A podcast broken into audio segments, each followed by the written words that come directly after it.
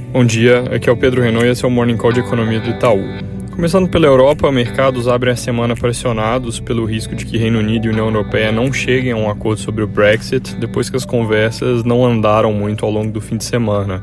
Mas a nossa leitura é que os ruídos recentes, vindo principalmente do primeiro-ministro Boris Johnson, fazem parte do jogo, da negociação, e que um acordo ainda parece ser o cenário mais provável.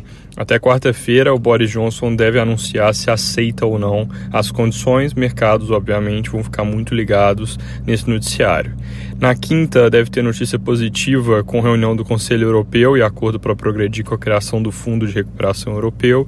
E no mesmo dia, a reunião do ECB é, deve mostrar um Banco Central trazendo mais estímulos de 600 bi de euros adicionais em um dos pacotes de liquidez que ele já tem. Na China, dados fortes no fim de semana, mostrando força dos fluxos comerciais, exportações em alta muito maior que a esperada, saltando de 11% para 21% na comparação com o ano passado, enquanto importações estão cerca de 4,5% acima agora.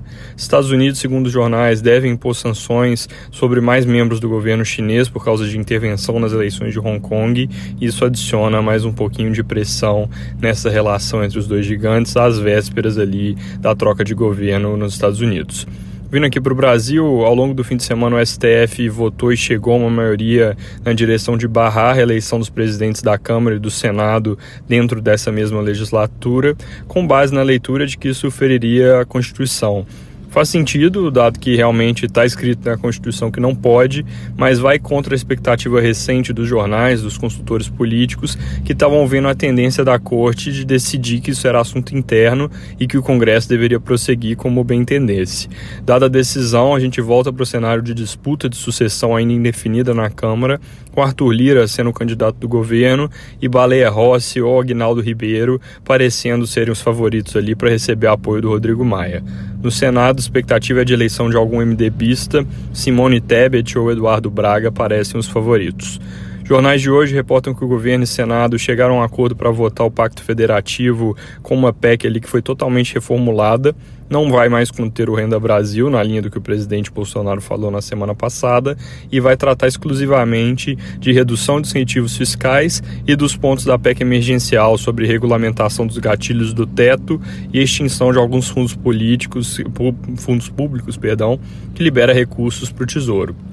O líder do governo, Bezerra Coelho, disse que o texto deve ser apresentado hoje e pode ir a voto entre os dias 14 e 18, mas tem sempre risco de que isso atrase. Do resto, na política, a semana tem várias coisas na pauta do Congresso, como lei da cabotagem e marco do setor de gás, mas ela deve ser lenta com o fim do ano se aproximando, então muito provável que várias dessas coisas acabem não sendo discutidas.